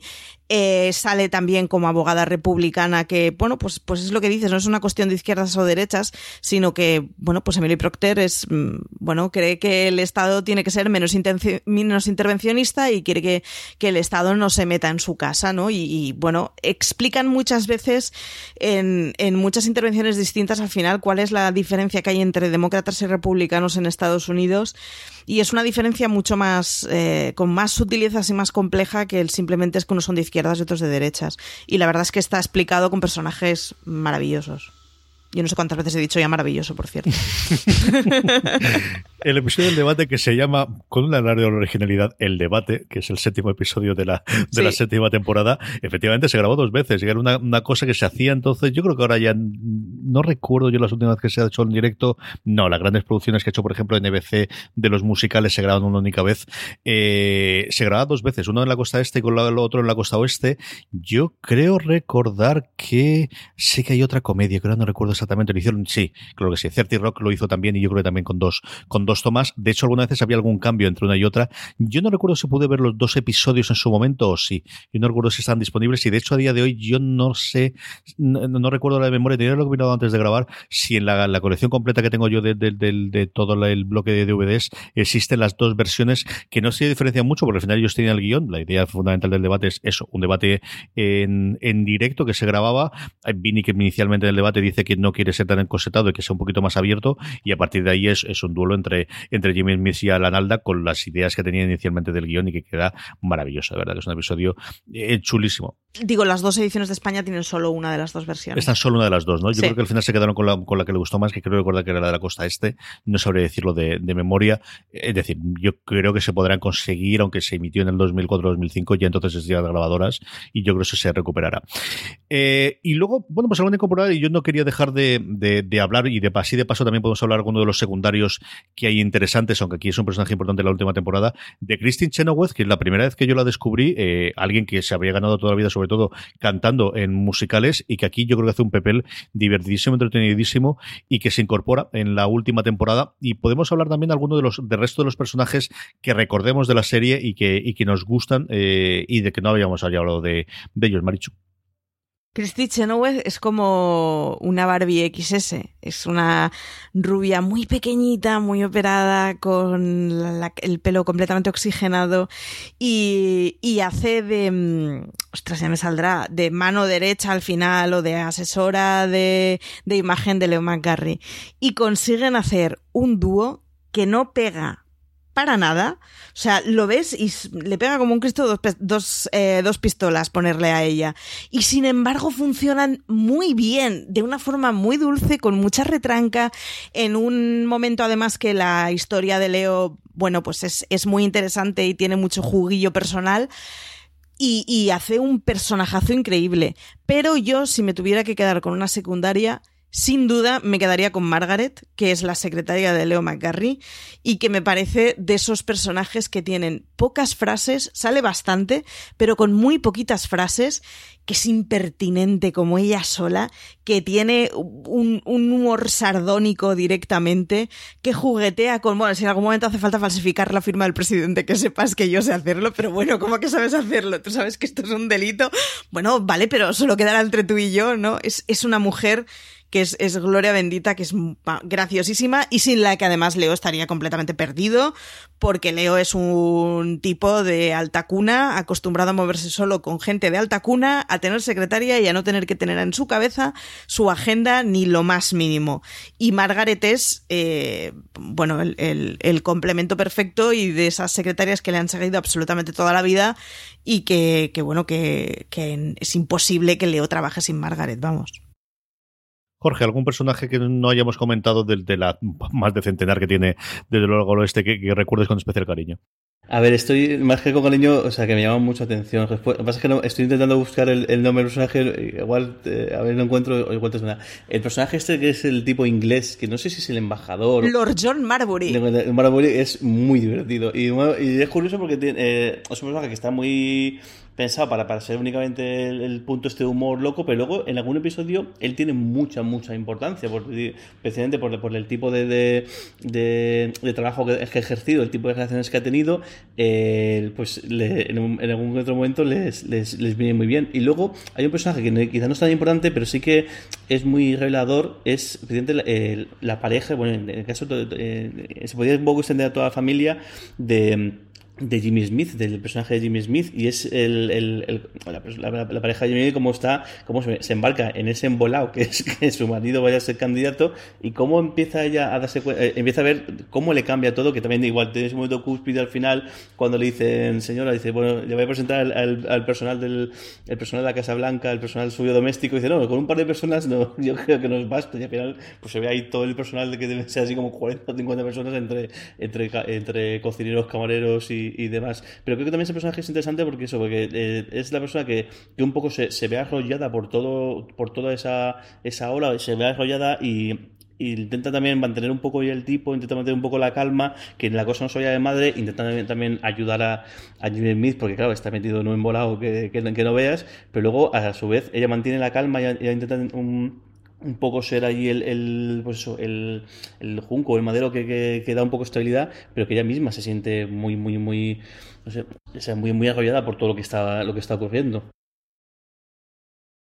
Sí, señor. Eh, yo recuerdo siempre Miss Landingham, que es que es ante todo lo que hablaba te leo exactamente igual, ¿no? De las pocas personas que le puede decir a Bartlett qué me estás diciendo y, ponerlo en su sitio y discutirle es, pues como suele ocurrir siempre, la secretaria en este caso de, de Joshua Bartlett, que es maravillosa, maravillosa Miss Landingham. El legado de la serie, vamos a hablar, nos quedan 10 minutitos yo creo que aproximadamente para hablar un poquito de, de qué fue la serie en su momento y qué nos ha quedado a día de la serie. Por un lado los premios, ¿no? Siempre hay que hablar y lo centremos en los Emmy porque si no puede ser esto Recibió nueve Emmys en su primera temporada, que fue el récord en ese momento a mayor Emmys en una primera temporada de una serie de televisión. En general, a lo largo de sus siete temporadas recibió cuatro Emmys a mejor drama. De hecho, todos los años, excepto en la sexta temporada, ganó al menos un Emmy en eh, la serie eh, en funcionación. El, en la temporada 2001-2002 recibió y sigue siendo un récord histórico 12 nominaciones de actuación y la que más premios eh, recibió a lo largo de su, de su historia en actuación fue Alison Jenny, que es al final una de las grandes ganadoras de los Emmy. Luego ha ganado varios con Mom, tiene varios también en alguna otra interpretación que ha tenido en películas para HBO. Ganó cuatro en total interpretado a CJ Craig. Y luego lo que siempre recordamos de los Emmy en, cuando hablamos de la oeste de la Casa Blanca es que Martin Sin fue nominado seis ocasiones y nunca Maricho lo ganó. No, y además de una forma completamente injusta porque porque es de esos personajes que, o sea, Barlett con otro actor habría sido una cosa completamente distinta. Le, se fagocita completamente el personaje y le, le da un sello propio que es una maravilla y le da un, un, serio, un sello propio perdón, en absolutamente todos los aspectos. O sea, para mí un presidente enfadado es Martin Sheen, para mí un, un presidente haciendo coñas es Martin Sheen, da igual en mi cabeza está Martin Sin como presidente y Jack Bauer como amigo del presidente. Son dos personajes que han conseguido completamente comerse el papel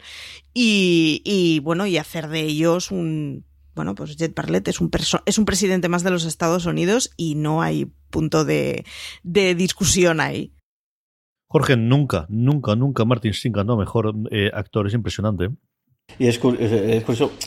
quizás es un poco ventajista decirlo a estas alturas, pero sí que es verdad que, bueno, la, serie es una absoluta maravilla y que ahí está el, reflejo de los premios, que no siempre es así. Sabemos que hay eh, alguna que otra serie que se merecía un buen montón de premios y que nunca se ha llevado. Habría que ver, decía lo ventajista porque habría que ver si esta serie fuese hoy en día eh, con mucho más competencia como se hubiese, como se hubiese conseguido realmente todos estos, estos premios o no, pero bueno, ahí están los premios y yo creo que son más que merecidos. Y bueno, pues es que eso, como los premios al final pues a veces son merecidos y a veces son merecidos pero no se, no se dan. Y es el caso de, de Martin Singh que es un poco sin sentido, yo creo que el, el, que él se ha hinchado en todas las categorías y que justo en, en esta quizá o sea, esto es especular, pero quizá el hecho de que fuese tan coral pudo eh, pudo afectar a, esto, pero claro, mm, pero claro, tampoco se puede decir porque el caso de Alison Jenny, por ejemplo, Alison Jenny,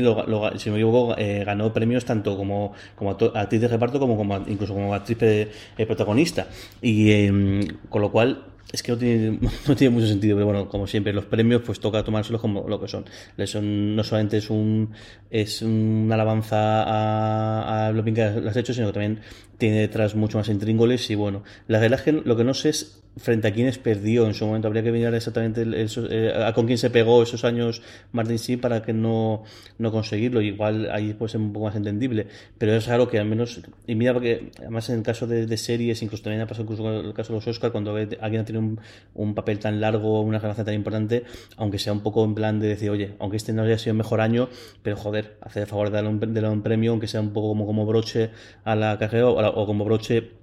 a este papel, aún incluso más sabiendo que esta serie que tenía, que tuvo un fin eh, más o menos anunciado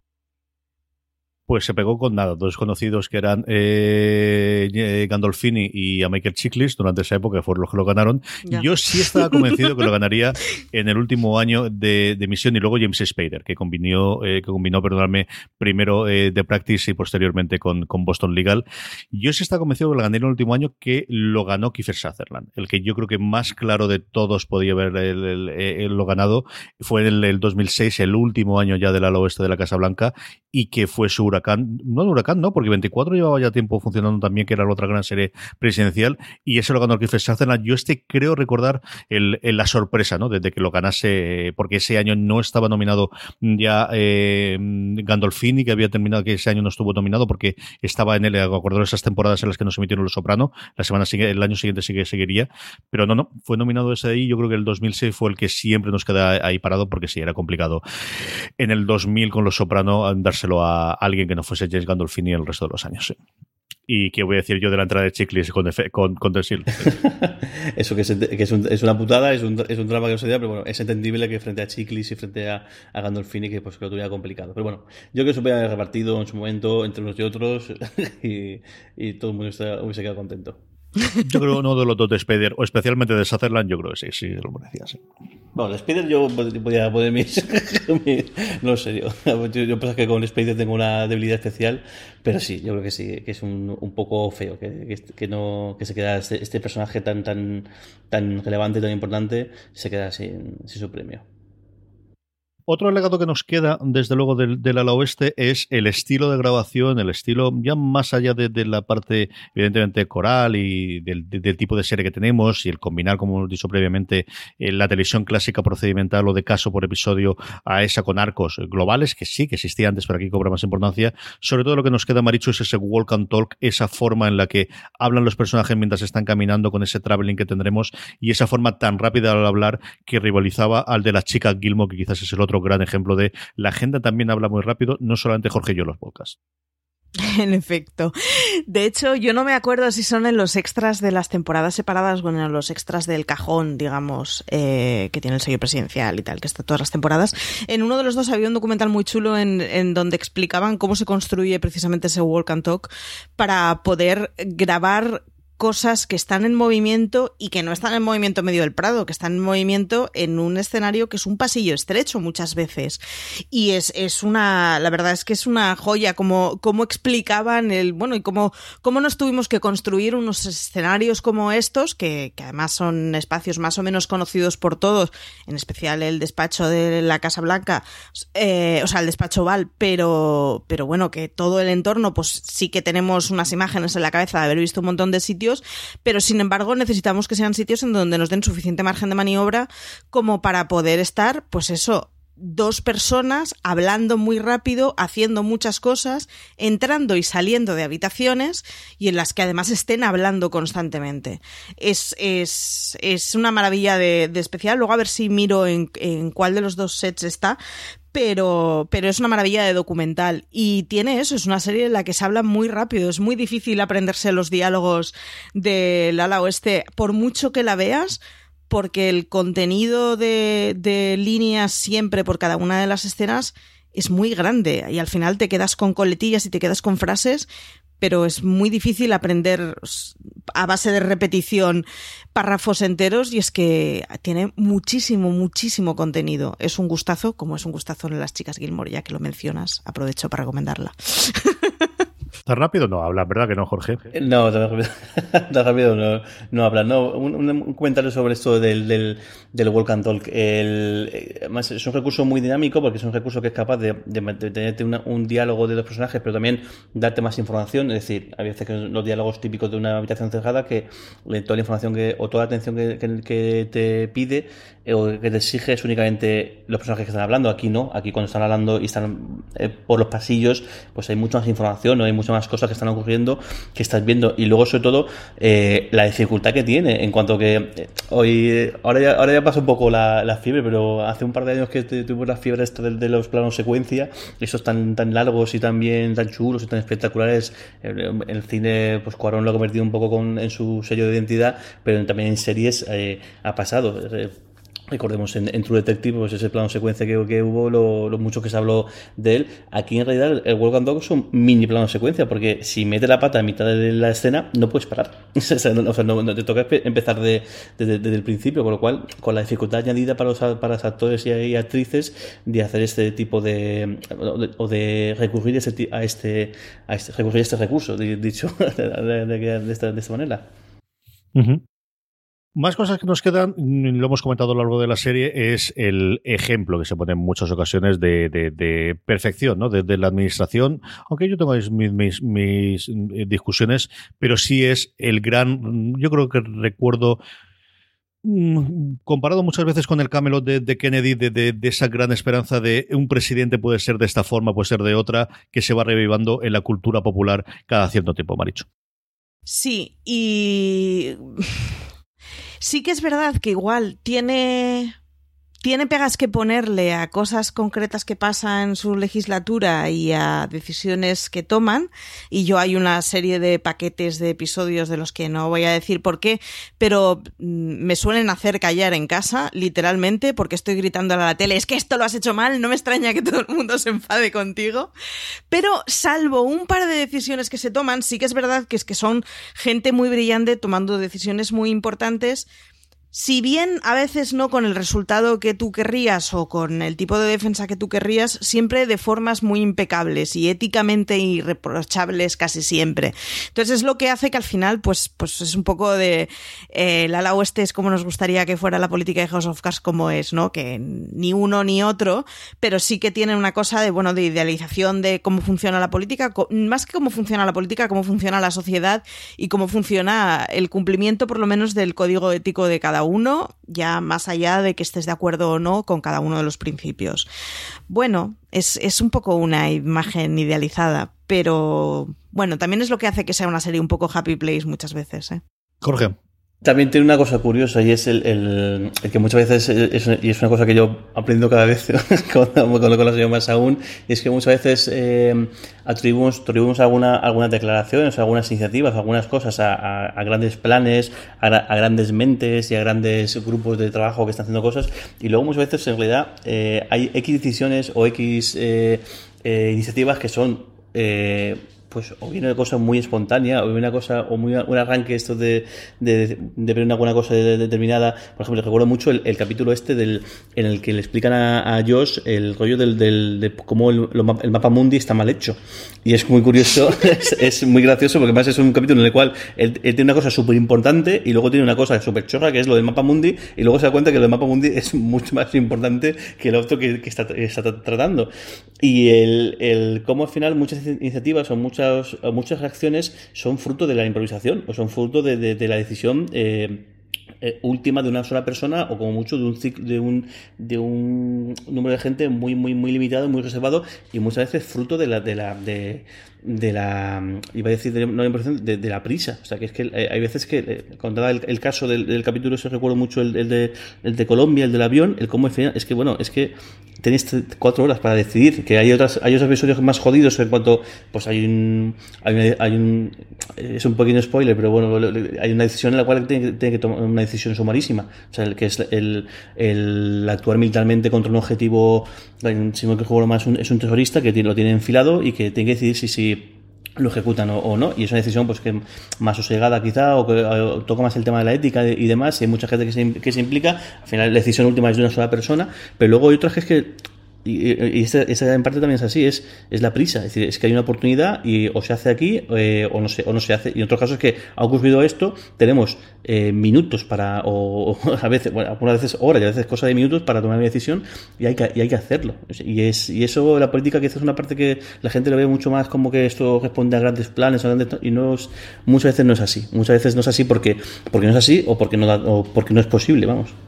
Aquí en España posiblemente cuando se habla de, serie política reciente hablamos mucho más de Borgen, pero, pero en Estados Unidos sí que el ala oeste sigue ocupando ese, ese puesto. Yo creo que le ha ayudado a ello la recuperación, o, mejor dicho, la, la, emisión de un podcast, como al final todo funciona de hoy, que es el el ala oeste semanal de West Wing Weekly, que lo hace por un lado Chris Hirway, que es un, bueno, eh, un compositor de música, y sobre todo Joshua Malina. Y ellos semana tras semana hacen un after show, hacen un comentario episodio a episodio del ala oeste. Ahora mismo están, cuando estamos grabando esto, por mitad de la séptima temporada, les falta muy poquito para terminar. Y ha sido un exitazo y un bombazo extraordinariamente en Estados Unidos. Han logrado incorporar a todo el mundo, cuando digo todo el mundo es absolutamente todo el mundo, tanto delante como detrás de las cámaras. A Sorkin, por ejemplo, lo tiene al final de la primera, de la primera temporada. Han conseguido prácticamente en cada episodio en el que se incorpora un personaje importante o en el que alguien está como actor secundario, tener ese actor allí para comentar el episodio, han tenido algún programa en directo y vale de verdad muchísimo, muchísimo la pena. Si este programa os invita a, ver por primera vez el ala oeste o a volver a ver el ala oeste, yo creo que vale muchísimo la pena el que escuchéis a posterioridad conforme se vaya emitiendo eh, este podcast del ala oeste. Y también lo comentaba previamente Prime Time, que es un programa que hace Emily Van Wolf para, para Vox Media, en el que la primera temporada en general lo que hace es tomar el como, bueno, pues aspectos de la vida real tomados desde el punto de vista de la televisión. Y la primera temporada, que, que está, ah, si no ha terminado ya a punto de terminar, habla sobre cómo se presenta la presidencia americana en la televisión y utiliza, eh, pues desde las series hasta la realidad, ¿no? Habla también de la llegada del hombre a la luna, de los discursos de Kennedy y habla también de 24. Y el primer episodio se lo dedica al ala oeste, habla de la influencia que ha tenido de gente que se ha querido ah, incorporar a la política, especialmente en Washington, y habla también de dos o tres temas, pues muy especiales de americanos ahora, que es, pues las pocas mujeres que tienen la serie, los pocos personajes de color que tienen trabajando en la Casa Blanca, especialmente en las primeras temporadas. Yo creo que los dos, especialmente el primero, como os digo, de West Wing Weekly, si vais a ver la serie por primera vez o vais a verla, verla vale mucho la pena. Y, y Prime Time es un programa pues que va un poquito más allá y que el primero, desde una óptica muy americana, eso sí es cierto, pero yo creo que vale la pena que oigáis. Y por último, yo creo que podemos terminar con esos rumores que cada cierto tiempo vuelven a aparecer, pero que en esta oleada que tenemos de reboots, de remakes, de, de continuaciones o de lo que sea, volvieron a aparecer otra vez a primeros de, de enero. Eh, el ala oeste de la Casa Blanca es una serie que se emitió en NBC, pero que la, la compañía productora es Warner Brothers. Sabemos que Warner va a hacer ahora ese HBO Max al que tendrán que alimentar de contenido y yo creo que eso es otra de las cosas que pueden hacer que se tenga un reboot, una continuación o un qué ocurriría hoy con una Casa Blanca eh, ficcionalizada. No sé si cuando nos Sorkin detrás, que quizás es una de las grandes claves, pero sí manteniendo el nombre. ¿Cuáles son tus eh, sentimientos ante este? Yo creo que bastante más que posibilidad de que tengamos un remake, un reboot o un reinicio de El ala oeste, Manichu. Pues intento no hacerme falsas esperanzas. Cada vez que sale el tema, yo reconozco que intento leer poco, no obsesionarme y no mirar muchos detalles. Y la otra es que si por fin se hace, que ojalá que sí, pero bueno, vamos a intentar no hacernos muchas ilusiones, eh, también me tendré que hacer pocas expectativas, porque cada vez que reúnen al equipo para algún tipo de publicidad o para algún tipo de, de sketch o para algún tipo de historia, o sea, yo pierdo el aliento completamente buscándolo en internet de necesito verlo. Yo, sin duda, ya he hecho la vuelta de las Gilmore. Eh, la otra vuelta que hay pendiente en mi vida es, la del la oeste de la Casa Blanca. Pero vamos, sin ninguna duda. Y temo que me decepcionaría posiblemente porque han pasado muchos años, las cosas han cambiado mucho, ellos han cambiado mucho, pero sin embargo me abre un, un, rayo de luz el que las veces que se han juntado luego para hacer o sketches o anuncios o algún tipo de historia ha seguido funcionando muy bien. Bueno, veremos, desde luego, o sea, sería, vamos, para mí un sueño hecho realidad. Jorge. Quiero decir que es, que es que encima ellos da, da, mucho pie a esto, porque lo que contaba Marichu, la cantidad de, de, de, publicidad o de sketches o de bromas que han hecho con ese tipo de, o, o, momentos en los que para alguna otra causa han, reco, han recuperado sus personajes, porque claro, ellos mismos les, dan les, les, dan vidilla a estos posibles convenios o a, esto posible, eh, a esta posibilidad, lo cual también da un poco pie a decir, yo creo que, yo creo que lo, lo, que es el elenco está más que estaría más que encantado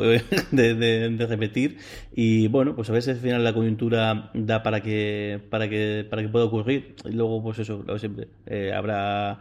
habrá que ver el resultado o no. Yo no creo que si al final estos deciden hacer algo eso ya, ya puede ser un reboot ya puede ser una cosa una nueva temporada o, o, como no sé lo que se inventen. Yo creo que si lo hacen está todo muy atado y muy bien hecho para que la cosa no sea un fiasco o, o que no les no les a ti siempre, bueno, claro, esto nunca se puede saber qué, ocurre. Yo creo que fue una pena es que no hubiera un spin-off de esta serie. Yo creo que había, hay algunos personajes, yo creo que, que podían coger un personaje, por ejemplo, el quizá el, el, que mejor hubiese funcionado hubiese sido el de, el de CJ Craig, que yo creo que el, como ya también, eh, aparte de demás, podía tener un, una serie propia y quizá alejada del, del ala oeste, quizá alejada de ahí, quizá una cosa de política un poco más local, un poco más regional, un poco más de, bueno, no sé, tocar otro, otro palo distinto. Pero es una pena que no hubiese o quizá tampoco en su momento era tan tan era un recurso tan tan habitual pero creo que esta serie hay dos tres eh, personajes que, que se podría haber merecido un, un spin-off ya había tenido una serie para algunas temporadas que también de, bastante alto nivel pues hasta aquí llega este gran angular de, de ala oeste de la Casa Blanca, de, West Wing, invitándoos a todos de verdad que si no habéis visto la serie la veáis, que si la habéis visto la volváis a ver, como hace también Marichu, yo intento hacerlo de vez en cuando también. Es una de las grandísimas series de la historia, una de las series con las que más hemos disfrutado. Recomendaros el review 36, en el que Marichu Lazábal junto con Carlos Ogor y JJ Sánchez hablaban de, hicieron un review con con spoilers en ese caso sí, de la primera temporada, no, de todas las temporadas, yo creo que hablasteis de todos, ¿no, Marichu? ¿Recuerdas tú?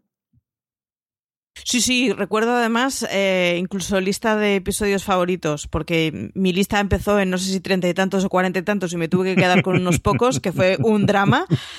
Pero sí, sí, sí, yo recu recuerdo haber aleteado como un pollo de emoción grabando ese programa varias veces, o sea que había mucho detalle. Había un inicio sin spoilers, pero luego ya nos tirábamos a, a la piscina a recordar escenas concretas.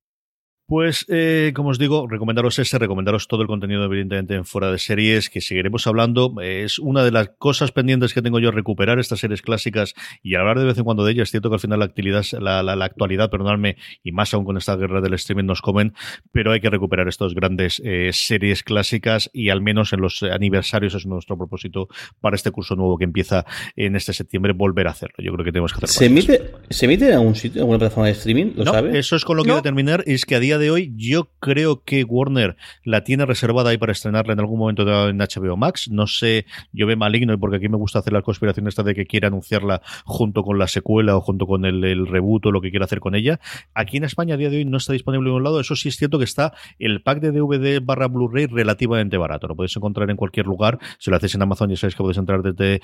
eh, fuera de series.com eh, barra, perdónme, desde amazon.fuera de series.com y así de paso nos ayudáis un poquito. Pero eh, está disponible sí que editado en varias ediciones más cuidadas, menos cuidadas en, en, en DVDs. Yo creo que además, yo no sé, no recuerdo, creo que tengo todas las temporadas sueltas que las fui comprando en su momento y luego el pack completo en, en DVD. Debería mirar si el de Blu-ray, que ahora de memoria no fue. Pero no, en streaming a día de hoy, cuando estamos grabando esto, no está disponible en ninguna plataforma, Jorge.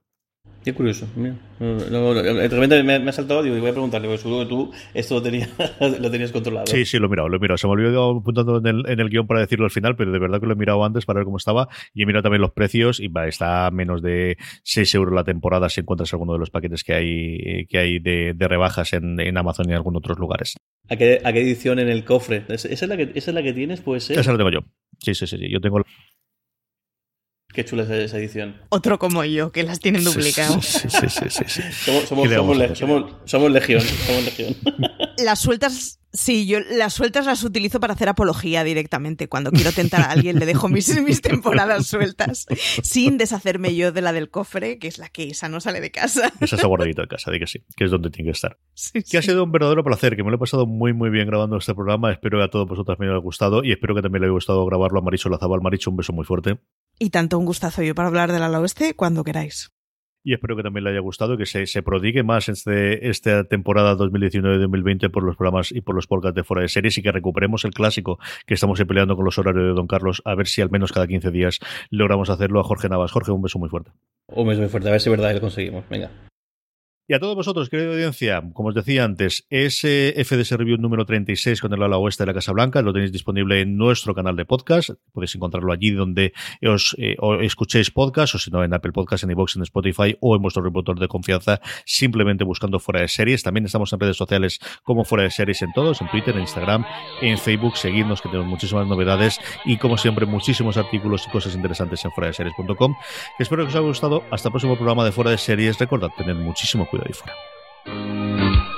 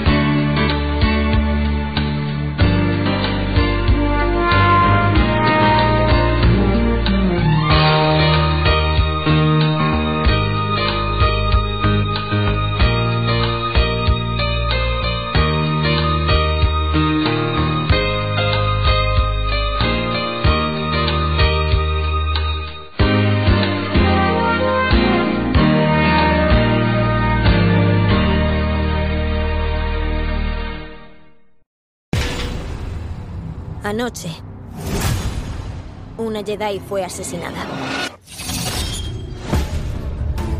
El 5 de junio por fin llega The Acolyte, la nueva serie de Star Wars, en exclusiva a Disney Plus. Volvemos a esta galaxia muy lejana, pero en esta ocasión al pasado remoto, porque acontece mucho antes de lo que vimos en la saga de los Skywalker. Una investigación sobre una impactante ola de crímenes enfrenta a un respetado maestro Jedi con una peligrosa guerrera de su pasado. A medida que van surgiendo más pistas, se adentran en un oscuro camino en el que fuerzas siniestras revelan que no todo es lo que parece. The Acolyte es una serie llena de misterio e intriga que se une a todas las series de Star Wars disponibles en exclusiva en Disney Plus como Andor, Ahsoka y The Mandalorian. No te pierdas The Acolyte a partir del 5 de junio en exclusiva en Disney Plus.